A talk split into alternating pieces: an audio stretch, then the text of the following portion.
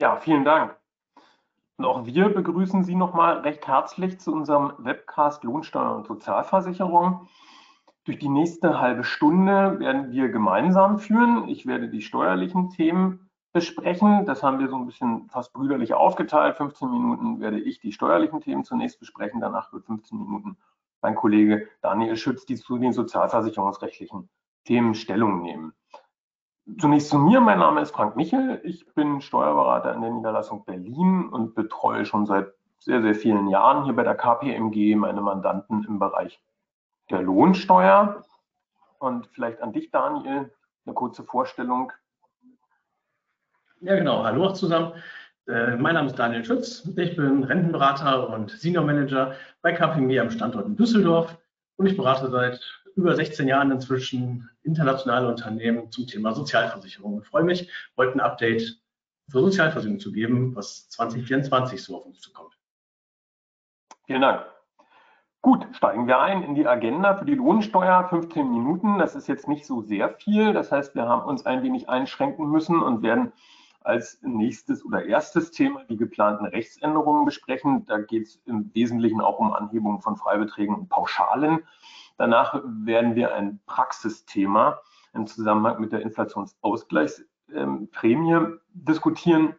Und zum Schluss habe ich noch ein Urteil aus der Lohnsteuerrechtsprechung mitgebracht, ein BFH-Urteil aus dem Jahr 23, was dann auch einen Bezug zur Sozialversicherung hat. Und insofern ist das auch der passende Übergang dann als letztes Thema, um dann zu, die, zu der Sozialversicherung überzuleiten.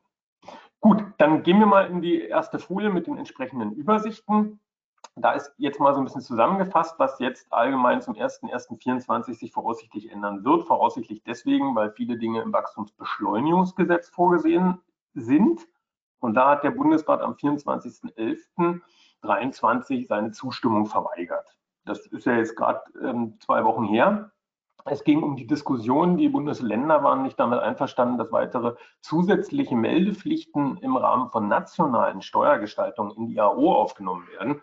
Deswegen haben die Bundesländer die Zustimmung verweigert, also damit dann der Bundesrat. Es gibt noch eine Sitzung vor Weihnachten, die ist am 15.12. Das heißt also, es besteht schon noch die Möglichkeit, dass die Dinge, die dort festgelegt sind, noch zum 01.01.24 ohne Rückwirkung entsprechend in Kraft treten. Aber insofern alles das, was ich jetzt sage, bis auf einen Punkt, aber da werde ich es nochmal extra für Sie bekannt geben. Das ist alles unter dem Vorbehalt, dass auch das Wachstumsbeschleunigungsgesetz vom Bundesrat entsprechend dann am 15.12. dem auch zugestimmt wird.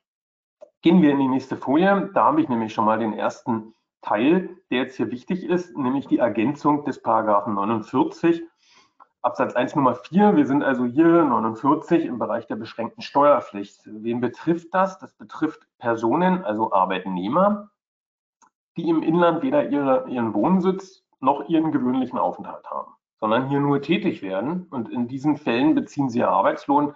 Der unterliegt dann hier in Deutschland der beschränkten Steuerpflicht. Jetzt ist es aber so, dass natürlich, ähm, ich sage jetzt mal, die beschränkte Steuerpflicht in Deutschland immer daran anknüpft, dass die Tätigkeit auch im Inland ausgeübt oder verwertet wird. Und da der Verwertungstatbestand von der Finanzverwaltung relativ eng ausgelegt wird, ist die Ausübung, die persönliche Anwesenheit in Deutschland, um diese Tätigkeit auszuüben, zwingende Voraussetzung, um eben eine entsprechende Besteuerung des Arbeitslohns in Deutschland zu erreichen.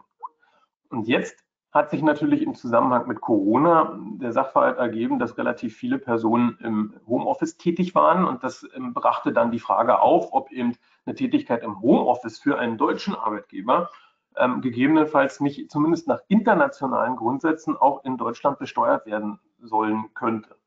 Und das führt dann dazu, dass es wohl geplant ist, in zukünftigen Doppelbesteuerungsabkommen Regelungen für das Homeoffice aufzunehmen. Und genau für diesen Zweck hat man jetzt die nationale steuerliche Regelung äh, im Paragraphen 49 erweitert und hat dort eine Fiktion der Ausübung im Inland äh, erstellt, die es dann national überhaupt erstmal möglich macht, eine Besteuerung des Arbeitslohns im Homeoffice im Ausland, hier im Inland, äh, vorzunehmen. Das allerdings macht natürlich nur Sinn, wenn die Doppelbesteuerungsabkommen, die zukünftig abgeschlossen werden, auch eine solche entsprechende Regelung vorsehen. Das heißt also unmittelbare praktische Auswirkungen hat diese Änderung des 49 jetzt aktuell noch nicht. Aber gibt es später mal Doppelbesteuerungsabkommen, die eben sagen, eine Tätigkeit im Homeoffice kann auch im Ansässigkeitsstaat des Arbeitgebers versteuert werden, dann hilft uns oder der Finanzverwaltung diese Vorschrift 49 dann hier auch im Inland überhaupt eine Steuer festsetzen zu können. Eine kleine praktische Bedeutung hat es allerdings schon, zumindest dann, wenn Sie mit Luxemburg zu tun haben. Da ist ab 1.1.24 eine Regelung im Doppelbesteuerungsabkommen, dass eine Tätigkeit eines Arbeitnehmers, die nicht mehr eines beschränkt steuerpflichtigen Arbeitnehmers für einen deutschen Arbeitgeber die nicht mehr als 35 Tage im Ansässigkeitsstaat des Arbeitnehmers, also im Ausland oder in anderen ausländischen Staaten durchgeführt wird, dennoch hier im Inland besteuert werden kann. Da hätten wir sozusagen schon den ersten Anwendungsfall des Paragraphen 49 an dieser Stelle. Kommen wir zum nächsten Thema, die beliebte ein fünfte Regelung, die ermäßigte Besteuerung, die ähm, für, für Abfindungen und für Arbeitslöhne aus ähm, ich sage jetzt mal, äh, für mehrere Kalenderjahre ähm, zu einer Steuerprogressionsabschmälerung führen soll. Diese fünfte Regel ist also eine Steuerermäßigung im Paragraphen 34 ESTG. Die wurde in der Praxis, ich sage mal, gilt diese Regelung doch als schwierig, weil der Arbeitgeber entsprechend prüfen muss, ob die fünfte Regelung überhaupt angewandt werden kann. Das sind komplizierte Überlegungen, die dort angestellt werden müssen. Es geht also um die wesentliche Frage, habe ich eine Zusammenballung, fließt das alles in einer Summe zu. All diese ganzen Themen waren eben mit Risiken behaftet, wenn der Arbeitgeber sie anwenden musste. Deswegen ist jetzt geplant, diese fünfte Regelung aus dem Lohnsteuerabzug komplett zu streichen. Das heißt also, im Lohnsteuerabzug wird es dann zukünftig keine fünfte Regelung mehr geben. Nichtsdestotrotz kann man die natürlich im Rahmen der Einkommensteuerveranlagung nach wie vor beantragen. Und deswegen gibt es auch eine Folgeänderung äh, im Hinblick auf die Beschränksteuerpflichtigen, wie wir eben schon kurz besprochen hatten. Wenn die nicht EU-Bürger sind, können sie ja keine Veranlagung machen. Dementsprechend würden sie nicht in den Genuss der Fünftelregelung kommen, wenn die Fünftelregelung nicht mehr über den Arbeitgeber ähm, angewandt wird. Und deswegen werden dann auch zukünftig beschränkt steuerpflichtige Personen, die nicht EU-Bürger sind, hier im Inland eine Steuererklärung abgeben können, wenn sie die fünfte Regelung für sich in Anspruch nehmen müssen. Zu diesem Zweck ist dann eben auch notwendig, dass die dass der ermäßigt, also der nicht ermäßigt besteuerte, aber theoretisch ermäßigt besteuerbare Arbeitslohn auf der Lohnsteuerkarte in einer gesonderten Zeile entsprechend ausgewiesen wird. Zum nächsten Thema, das sind die Pauschalen, die jetzt hier zu einer entsprechenden Änderung geführt haben. Das letzte Mal angepasst, Verpflegungspauschalen zum 01.01.2020, jetzt sind wir 24 nach vier Jahren, das ist relativ schnell von der Finanzverwaltung. Jetzt angepasst von 28 auf 32 Euro und von 14 auf 16 Euro. Viel mehr ist dazu auch nicht zu sagen. Man muss nur wissen, dass natürlich, wenn ich bei einer Dienstreise eine Mahlzeit dem Mitarbeiter hingebe, dann sind ja die Verpflegungspauschalen zu kürzen, nämlich 20 Prozent für ein Frühstück und 40 für den Mittag und 40 für den Abend. Und diese Kürzung ist dann natürlich von den neuen Beträgen 32 äh, Euro dann entsprechend zu ermitteln. Bei der Betriebsveranstaltung, gut, was da wissen Sie ja, Betriebsveranstaltungen gibt es eben diesen entsprechenden Freibetrag seit 1.1.2014 im ersten, erstens, doch ersten, ersten 2000, nee, Entschuldigung, zum ersten, ersten 2015 im Gesetz, diesen Freibetrag. Früher gab es ja die Freigrenze, die 110 Euro sind ja da jedem ein Begriff, wird jetzt angehoben von 110 auf 150 Euro. Hat allerdings jetzt wirklich viele, viele Jahre gedauert. Die 110 Euro haben wir schon bestimmt seit 30 Jahren. Dann zum Thema Gruppenunfallversicherung. Interessantes Thema. Gruppenunfallversicherung. Das ist ja eine Versicherung, die ich für alle meine Mitarbeiter abschließe, falls ein Unfall passiert. Und bei einer solchen Gruppenunfallversicherung besteht die Möglichkeit, dass ich sozusagen die Prämien oder die Vorteile, die der Mitarbeiter davon hat, pauschal versteuere.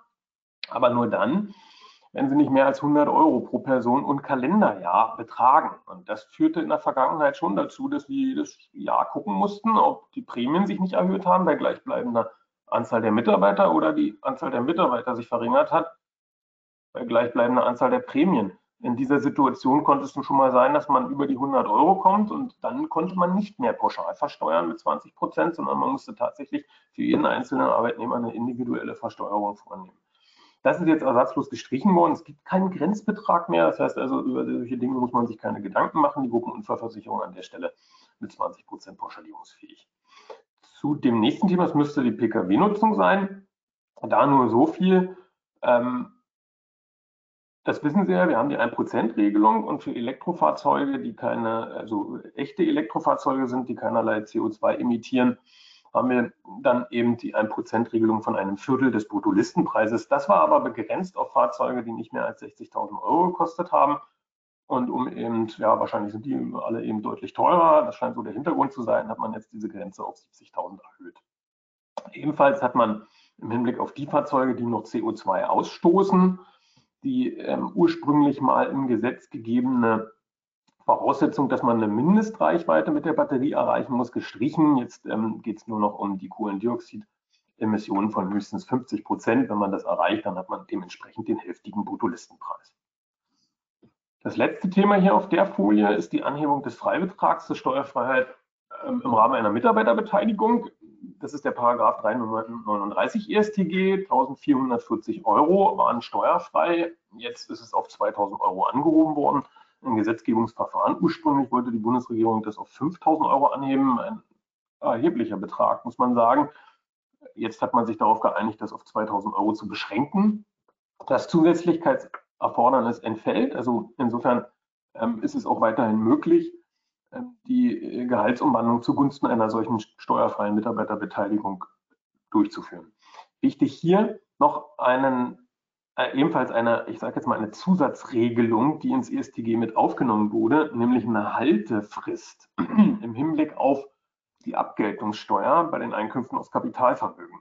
Um nämlich eins zu vermeiden, dass der Mitarbeiter steuerfrei in Höhe von 2000 Euro eine Aktie bekommt, und die dann einen Tag später sofort wieder irgendwo verkauft und die 2000 Euro dann tatsächlich steuerfrei generiert, hat Paragraph 20 Absatz 4b eine Regelung in, in, in, für die Kapitaleinkünfte aufgenommen, in denen dann gefordert wird, dass ich diese Anteile, die also unter diese Steuerbefreiung fallen, mindestens drei Jahre halten muss. Ansonsten muss ich den steuerfreien Arbeitslohn dann eben als Einkünfte aus Kapitalvermögen später veräußern, äh, versteuern entsprechend mit der Abgeltungssteuer, so wie es dann auch vorgesehen ist.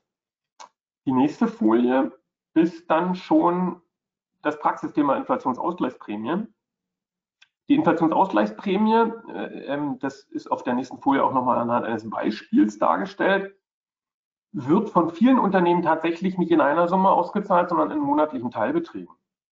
Und da stellte sich automatisch die Frage, wenn ich in monatlichen Teilbeträgen eine Inflationsausgleichsprämie ich sage jetzt mal standardisiert auszahle, hier im Beispiel 300 Euro am Ende, äh, nee, im Beispiel 200 Euro am Ende, das ist ja sozusagen die monatliche Auszahlung der Inflationsausgleichsprämie und dann im Anschluss sage, okay, wenn die wegfällt, die Inflationsausgleichsprämie, erhöhe ich aber den steuerpflichtigen normalen Arbeitslohn um einen Betrag X, stellte sich die Frage, ob man dann noch davon ausgehen kann, dass die Inflationsausgleichsprämie tatsächlich zusätzlich zum ohnehin geschuldeten Arbeitslohn hingegeben wird, da das Zusätzlichkeitserfordernis im Paragraphen 8 Absatz 4 ESTG sagt, dass Arbeitslohn zumindest dann nicht zusätzlich ist, wenn er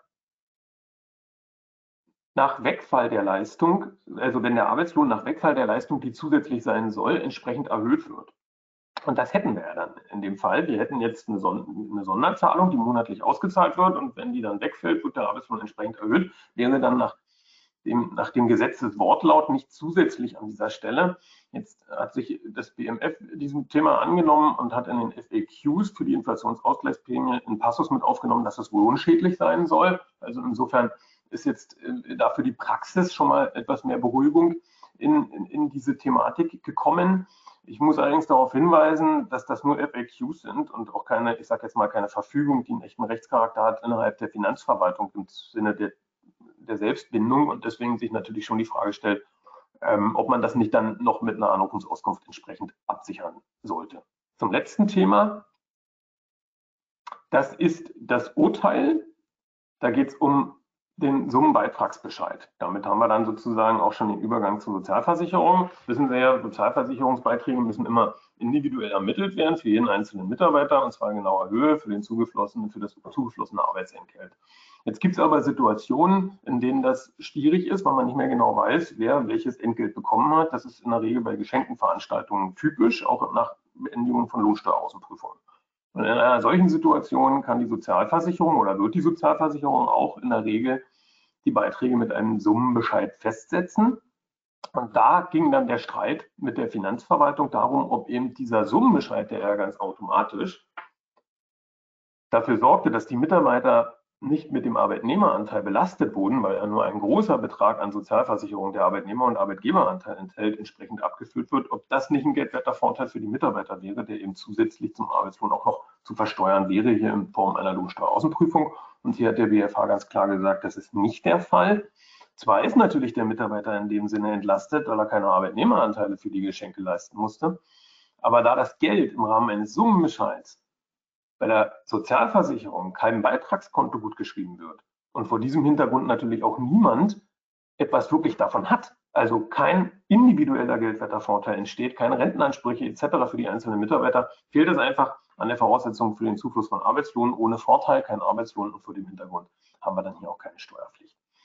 Und damit bin ich auch schon durch mit dem lohnsteuerlichen Teil und würde jetzt an meinen Kollegen Daniel Schütz übergeben.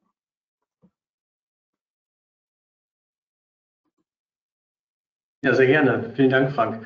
Ja, guter Punkt mit dem äh, Summenbescheid. Äh, auch der Lohnsteuerhaftungsbescheid, also der ist ja auch immer sozialversicherungsrechtlich auszuwerten. Also wenn jemand äh, von Ihnen, von euch mal einen Sozialversicherungs- oder einen Lohnsteuerhaftungsbescheid hat, muss der sozialversicherungsrechtlich ausgewertet werden. Das kann man am einfachsten damit tun, dass man ihn zur deutschen Rentenversicherung weiterleitet. Und die nimmt dann die Bemessungsgrundlage, die bei der Lohnsteuer festgestellt wurde, und äh, im schlimmsten Fall verwendet die eins zu eins und rechnet da 40 Prozent ungefähr Sozialversicherungsbeiträge drauf. Und das kann relativ teuer werden. In der äh, Vergangenheit, also in diesem Jahr und auch in den Vorjahren, haben wir Mandanten unterstützt bei dieser Auswertung des Lohnsteuerhaftungsbescheids und konnten damit extrem die Beitragslast senken, dadurch, dass wir nämlich Personen, die über der Beitragsmessungsgrenze waren, aus diesem Summenbescheid rausgerechnet haben und damit die gesamte Beitragslast reduzieren konnten. Und ähm, ja, damit kommen wir hier direkt schon in das Thema äh, für 24 rein, nämlich die Beitragsbemessungsgrenzen. Ähm, und hier gibt es Änderungen, nämlich dass die Beitragsbemessungsgrenzen dieses Jahr wieder oder nächstes Jahr wieder erhöht werden. Ähm, wir schauen uns mal ganz kurz an, Bemessungsgrenze Renten- und Arbeitslosenversicherung in ähm, West und Ost unterteilt. Im Jahr 24 wird die allgemeine Bemessungsgrenze Renten- und Arbeitslosenversicherung auf 90.600 Euro steigen und im Osten auf 89.400. Die Beitragsmessungsgrenze in der knappschaftlichen Rentenversicherung ist immer etwas höher, 111.000 Euro 600 im Westen und 110.400 im Osten. Bundeseinheitlich ist die Beitragsmessungsgrenze in der Krankenversicherung 62.600, äh, 62.100 Euro wird die sein und die Versicherungspflichtgrenze, das ist die Jahresarbeitsentgeltgrenze, also ab dieser Grenze, wo man nicht mehr versicherungspflichtig in der Kranken- und Pflegversicherung ist, ähm, beträgt 69.300 Euro in ganz Deutschland. Und dann gibt es noch die Bezugsgröße in der Sozialversicherung, auf die meist monatlich geschaut wird. Das ist im Westen 3.535 Euro und im Osten 3.465. Ähm, das sind die Rechengrößen. Auf dem nächsten Slide gehe ich auf die Beiträge ein. Die Beiträge haben sich dieses Jahr oder werden sich kommendes Jahr äh, 24 kaum verändern. Das Einzige, was eine Änderung sein wird, ist der durchschnittliche Zusatzbeitrag, der um 0,1 Prozent sich erhöhen wird, so sagt der Schätzerkreis der Sozialversicherungsspitzenverbände, auf 1,7 Prozent durchschnittlich. Und die anderen Versicherung, äh, Beitragssätze werden unverändert bleiben. Auch die Pflegeversicherung, die ist ja schon im Juli äh, 23 angepasst worden, dass wir jetzt einen Pflegeversicherungsbeitragssatz von 3,4 Prozent haben, den sich Arbeitgeber und Arbeitnehmer grundsätzlich teilen. Hinzu kommt die 0,6 Prozent für Kinderlose. Also in diesem Fall wären es dann sogar 4 Prozent Pflegeversicherungsbeitrag. Und wenn man dann mit dem Mikroskop auf die einzelnen äh, Besonderheiten schaut, was die Kinder angeht, dann ergibt sich noch ein unterschiedlicher Beitragssatz. Der wird auch in 2024 so weiterlaufen. Das ist so, wenn man ein Kind hat, entfällt der Zusatzbeitrag für Kinderlose, also 0,6 Prozent. Und es gibt eine paritätische Beitragsverteilung von 1,7 äh, Prozent Arbeitgeber, Arbeitnehmer. Und wenn wir von unten nach oben uns das anschauen, sind es bei zwei Kindern, ähm, zahlt der Mitarbeiter oder die Mitarbeiterin nur noch 1,45 Prozent und es wird dann in 0,25er Schritten immer weniger, je mehr Kinder man hat. Und im Endeffekt mit fünf Kindern oder mehr zahlt man als Mitarbeitender nur noch 0,7 Prozent Pflegeversicherungsbeitragssatz. Alle anderen Werte sind, wie gesagt, stabil geblieben. Und damit können wir schon zum nächsten Thema kommen, nämlich die Erhöhung vom Mindestlohn und die Auswirkungen auf Minijobs und Midijobs. Ähm, hier ist es so, wir haben einen gesetzlichen Mindestlohn in 2024, der 12,41 Euro betragen wird. So, das ist erstmal grundsätzlich auch für die Sozialversicherung relevant, ähm, denn hieraus ergibt sich auch die neue Minijob- oder Geringfügigkeitsgrenze. Es gibt eine Berechnungsformel, in der man den aktuellen Mindestlohn nimmt, also die 12,41 Euro, die mal 131, äh, Entschuldigung, mal 130 rechnet und dann durch drei teilt. Das ergibt einen Wert von 537,76 Euro und der wird gerundet auf 538 Euro. Das heißt, die neue Minijob-Grenze wird 2024 538 Euro sein. Daraus ergibt sich auch eine neue Gleitzone. Also die ähm, Zone nach also 538 Euro und 1 Cent bis zu 2000 Euro, in der es eine andere Be äh, Berechnungsformel gibt für die Beiträge. Denn als Minijob zahlt man ja grundsätzlich keine Sozialversicherungsbeiträge und wenn man aus der Geringfügigkeit rausgeht, volle Beiträge. Und die Gleitzone ermöglicht diesen leichten Übergang, äh, was die Beitragsanhebung äh, anbelangt. So, und wenn man sich die Geringfügigkeitsgrenze anschaut und das einmal durchrechnet, also das heißt die 538 Euro durch den Stundensatz 12,41 Euro teilt, landet man bei circa 43 Stunden, die ein geringfügig Beschäftigter im Monat arbeiten darf. So, ein Jahresverdienst von 6.456 Euro ergibt sich insgesamt. Und es bedeutet, dass es wichtig für Unternehmen ist, das zu prüfen, ob es arbeitsvertraglich und auch in der tatsächlichen Umsetzung so zusammenpasst.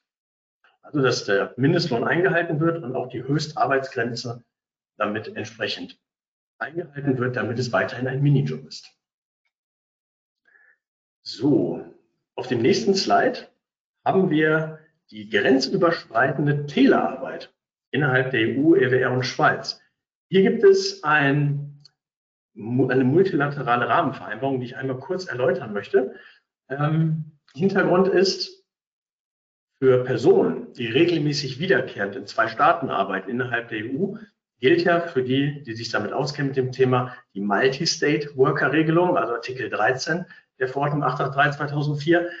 Es bedeutet, wer mindestens 25 Prozent seiner Tätigkeit im Heimatstaat ausübt, also beispielsweise in Belgien, wo derjenige wohnt und der Arbeitgeber ist in Deutschland, gilt grundsätzlich belgisches Sozialversicherungsrecht, wenn man dort mindestens 25 Prozent der Arbeitsleistung erbringt.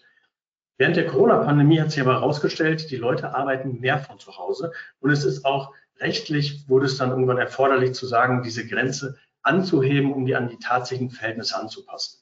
Und so kam es, dass man im ähm, Juli 23 eine multilaterale Rahmenvereinbarung auf den Weg gebracht hat, in der sich einzelne Mitgliedstaaten anschließen können, bei dieser Multistate-Situation über die 25 Prozent hinauszugehen. Das heißt, wenn Sie Mitarbeiter beschäftigen, die im Heimatstaat, also im Ausland innerhalb der EU arbeiten und mehr als 25 Prozent es tun, aber weniger als 50 Prozent, dann kann diese Vereinbarung hier relevant sein. Und zwar dann, wenn die Person in Staaten arbeitet, in zwei Staaten arbeitet, die zu den Unterzeichnerstaaten gehören, links unten eingeblendet. Beispielsweise Belgien und Deutschland gehören dazu. Hier würde das funktionieren. Es geht darum, regelmäßig wiederkehrend in beiden Staaten zu arbeiten, in dem Beispiel Deutschland-Belgien, wobei im Wohnstaat Belgien mehr als 25 Prozent gearbeitet wird, aber auch nur in Form von Telearbeit. Also der klassische Blue-Color-Worker ist hier nicht von erfasst, aber die typische Homeoffice-Tätigkeit, die man kennt, äh, wäre davon erfasst im Rahmen 25 Prozent bis unter 50. Und die ganze Sache wird beantragt im Rahmen einer, die man vielleicht von früher noch kennt, Ausnahmevereinbarung, also Artikel 16. Diese Ausnahmevereinbarung kann für maximal drei Jahre beantragt werden. Es gibt aber die Möglichkeit, immer wieder zu verlängern. Heißt also im Ergebnis, wenn man von dieser Regelung Gebrauch macht, bleibt also weiter das Recht des Arbeitgeberstaates anwendbar, in dem Beispiel hier Deutschland, obwohl der Mensch zum Beispiel 40 Prozent regelmäßig in Belgien arbeitet. Von daher eine empfehlenswerte Variante, um den Mitarbeiterinnen und Mitarbeitern zu ermöglichen, mehr im Homeoffice zu arbeiten. Das Relevante für 2024 wird sein, ganz kurz einmal noch eine Sache zurück, die Antragstellung. Nämlich, ähm, wenn man bis zum 30.06.24 den Antrag stellt ähm, auf Abschluss einer Ausnahmevereinbarung, kann das noch rückwirkend bis zum 1.07.23 also rückwirkend äh, möglich sein. Wenn man Anträge aber erst ab dem 1.07.24 stellt, geht es rückwirkend nur noch für drei Monate. So, dann kommen wir schon zum nächsten Slide, nämlich das SV-Meldeportal, was ich aufgrund der Kürze der Zeit mal nur ganz kurz anreiße.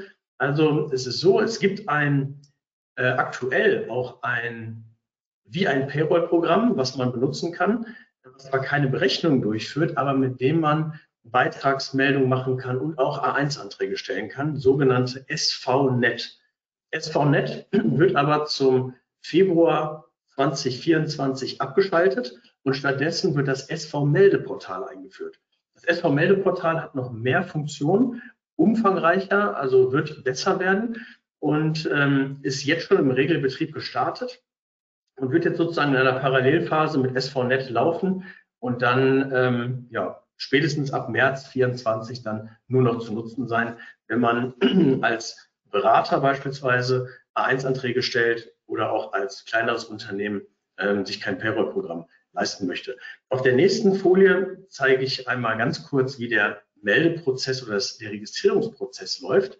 Ähm, wird für die meisten von Ihnen nicht so relevant sein, weil es wahrscheinlich mit ich sag mal, ähm, umfangreicheren Payroll-Programm gearbeitet wird. Aber für diejenigen von Ihnen, die mit einem Berater zusammenarbeiten und die A1-Bescheinigung outsourcen, wird an einem bestimmten Punkt, äh, entweder ist es schon passiert oder kommt in den nächsten Wochen, ähm, eine Anfrage vom Berater, nämlich der vorletzte Punkt, die Zustellung des Vertretungsberechtigungsschreibens.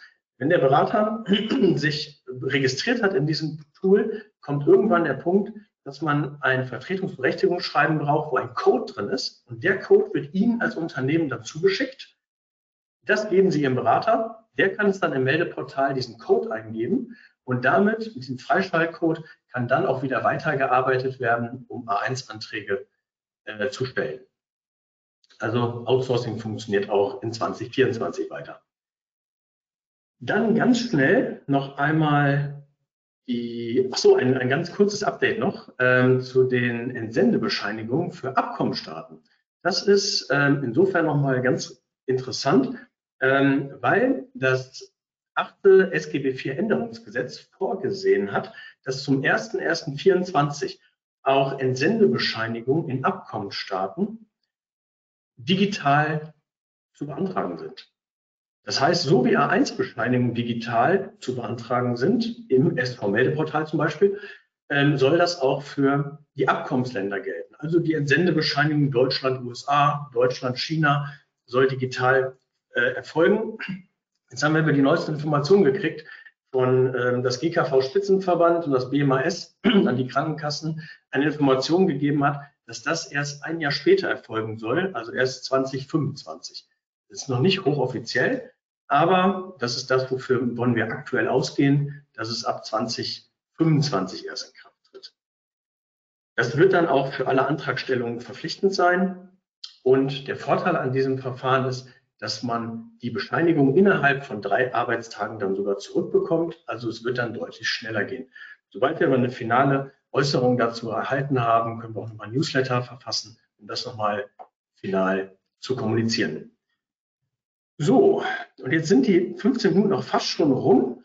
Und hier wollte ich nur noch mal ganz kurz zum Schluss, äh, ohne jetzt ins Detail zu gehen, einen ganz kurzen Überblick geben, was sonst noch sich 2024 ändern wird und wo wir gegebenenfalls ähm, nochmal zu sprechen können, falls jemand sich nochmal melden möchte, um Themen zu besprechen. Also Erhöhung der Kinderkrankentage wird es geben in 2024 auf 15 Arbeitstage pro Kind, beziehungsweise 30 Arbeitstage für Alleinerziehende. Es wird ein Qualifizierungsgeld geben, was eine Entgeltersatzleistung darstellt ähm, von 60 bzw. 67 Prozent des Nettoentgelts, wenn man sich für eine Weiterbildung interessiert. Auch im Rahmen der Kurzarbeit wird es ähm, Verlängerung der Erstattung für berufliche Weiterbildung geben beim Thema äh, Kurzarbeit bis zum 31. Juli 2024. Und dann wird es ähm, eine elektronische Abfragemöglichkeit geben zum Status der Mitgliedschaft eines Beschäftigten. Und was auch elektronisch geht, ist der Beginn und das Ende der Elternzeit elektronisch zu ermitteln. Das ist heute noch etwas kompliziert und die Krankenkassen können es nicht genau feststellen, ob und wann eine Elternzeit in Kraft getreten ist oder fest, äh, stattfindet. Das wird durch das elektronische Meldeverfahren auch optimiert. Und schließlich gibt es noch ein Antragsverfahren, was auch in digitalisierter Form funktioniert für eine Unbedenklichkeitsbescheinigung, falls Sie die mal brauchen. Ja, das war sehr viel in äh, sehr kurzer Zeit. Ähm, deswegen, wenn Sie Fragen haben, können Sie die gerne noch im Chat stellen. Ähm, wir würden die dann im Nachgang in den nächsten Tagen dann beantworten, ähm, schriftlich oder wenn wir Telefonnummern haben, auch gern telefonisch, können wir nochmal in Austausch gehen, um diese Themen dann nochmal zu besprechen. Ja. Dann auch vielen Dank von meiner Seite nochmal für Ihre Aufmerksamkeit. Und ja, dann hoffen wir, dass wir da in Kontakt bleiben. Genau, es wird im äh, nächsten Jahr, auch diese Webcast-Reihe wird im nächsten Jahr weitergehen.